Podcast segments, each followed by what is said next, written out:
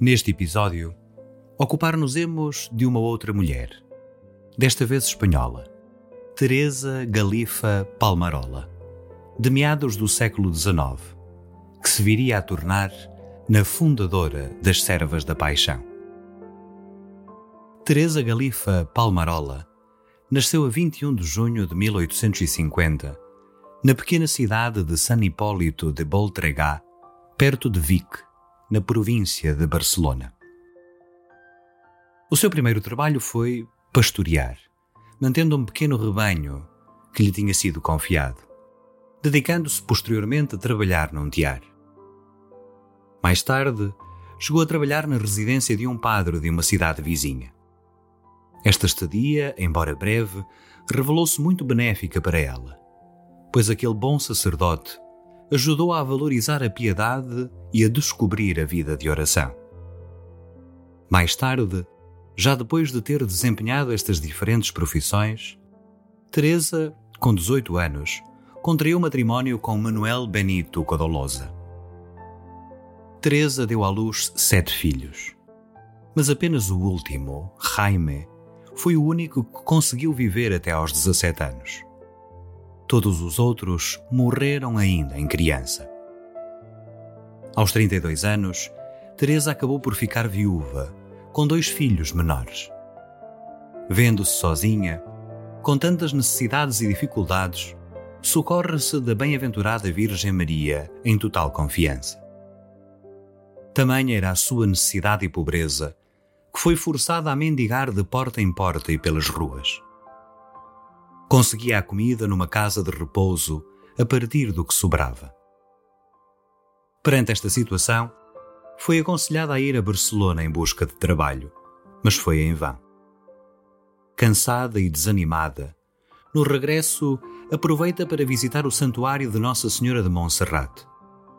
Mais tarde, sobre esta visita escrevia: A Virgem muito consolou as minhas dores e com as suas santas inspirações, ganhei força para embarcar no caminho do Calvário que me esperava. Ao retornar para Vic, um dos seus filhos adoeceu e decidiu levá-lo ao Dr. Valentim Santol, da Instituição de Caridade Municipal. Este médico descobriu nela uma inteligência extraordinária e ofereceu-se para lhe dar aulas gratuitas de obstetrícia. Em poucos meses, o médico considerou-a já habilitada para atuar como parteira, o que ela fez de boa vontade, preocupando-se muito com o batismo de crianças cujas vidas estavam em perigo ao nascer. Rapidamente, Teresa começou a pensar em organizar um grupo cristão de parteiras que trabalhassem com critérios evangélicos, evitando o aborto. Mais tarde, segundo a sua ideia, talvez também pudessem encontrar lares adotivos, para que nenhuma mulher tivesse que recorrer ao aborto como remédio para aquilo que consideravam uma desgraça. No entanto, Teresa precisava de um diploma do ensino fundamental para poder assumir a profissão de parteira. Em 1836, obteve esse certificado, matriculando-se por conta própria, passando nos exames depois na revalidação e, por fim, obtendo o título oficial de parteira. Sempre foi muito devota a Jesus crucificado e à sua paixão. Daí o seu amor pelo exercício da via sacra, devoção que praticava diariamente. Mais tarde, inclusivamente, arrecadou fundos para erguer uma via sacra no famoso santuário de Nossa Senhora de Núria, no alto dos Pirineus catalães.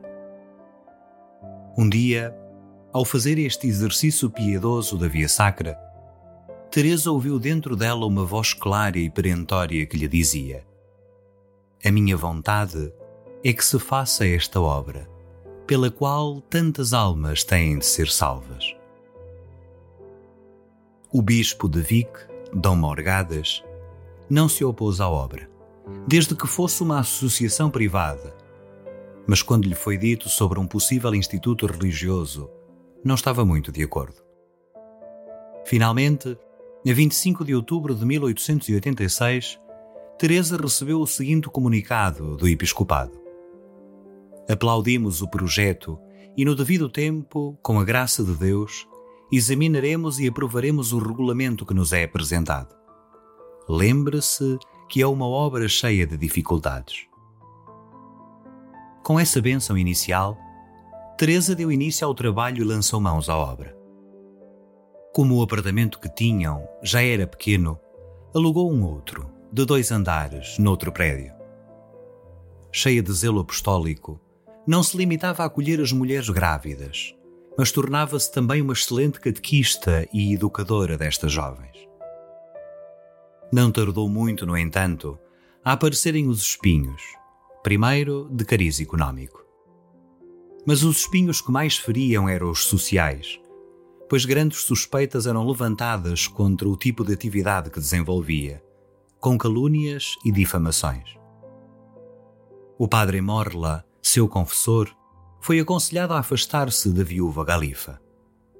E muitos outros padres acabaram por ceder à pressão, afastando-se de Teresa e dos seus projetos. Naquela época, Teresa teve uma visão interior importante. A cidade de Barcelona parecia-lhe um imenso lago imundo. Só havia um detalhe consolador. Do fundo daquele lago saíam brilhos como pérolas.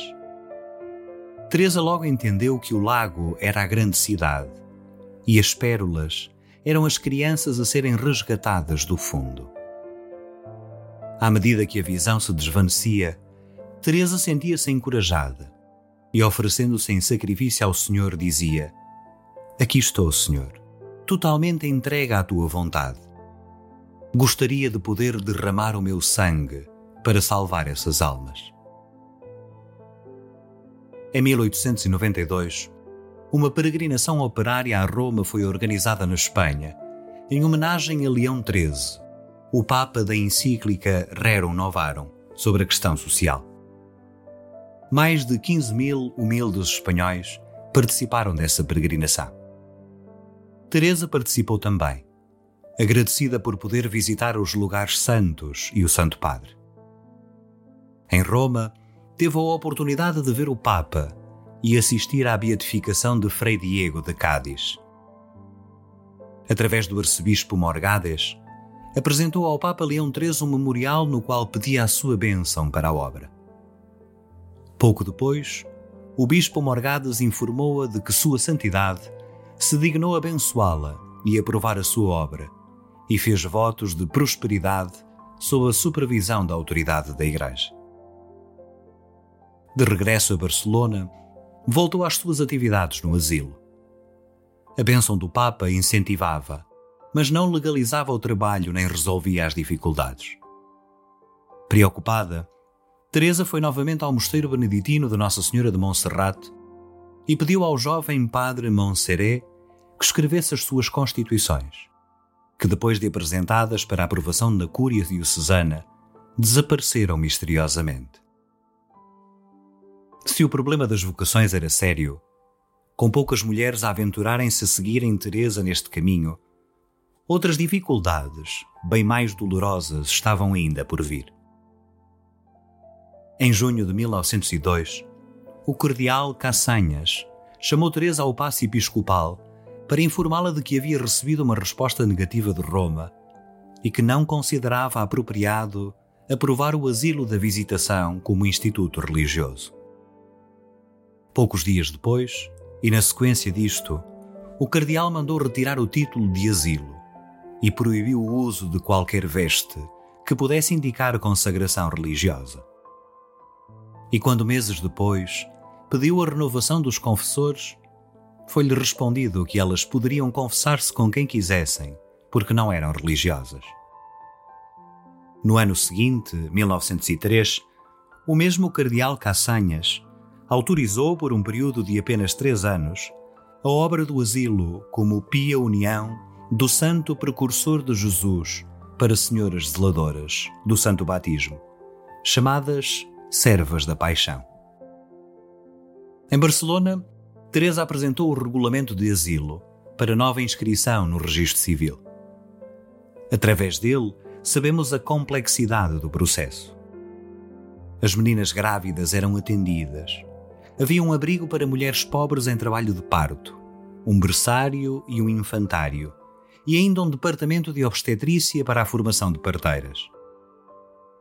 Fora do asilo, Teresa promoveu a pia união da visitação de Nossa Senhora para parteiras, cujo objetivo era a melhoria da classe das parteiras e servir de protesto silencioso, mas energético, de quem abusou da profissão com atos puníveis.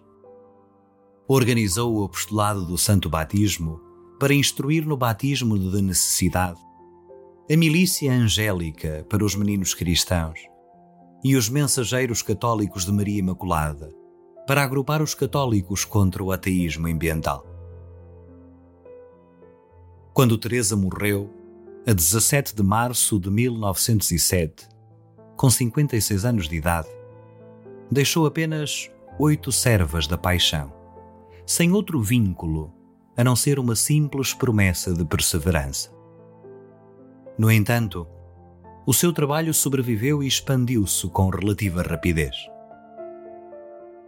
A fundação do Instituto foi para Teresa Galifa uma prova constante até à sua morte a que se juntaram as dificuldades próprias do seu tempo, quer a nível político, quer a nível social.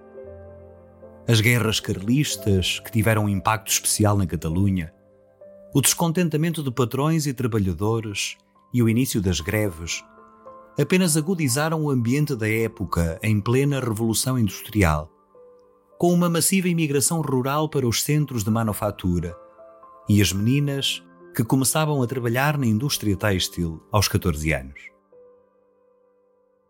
Os seus restos mortais repousam na Capela da Casa Geral, em Barcelona.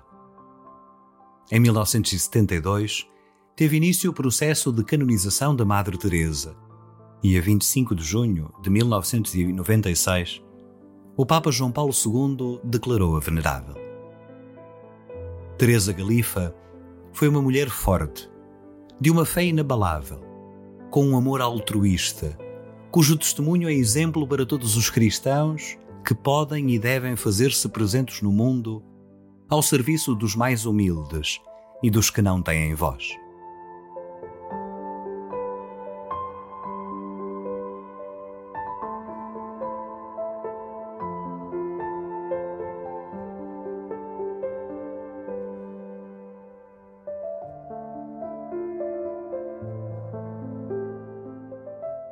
O Instituto das Servas da Paixão foi aprovado em 1926 como de direito diocesano e em 1983 como de direito pontifício. As Servas da Paixão têm vindo a abrir novas residências de vida.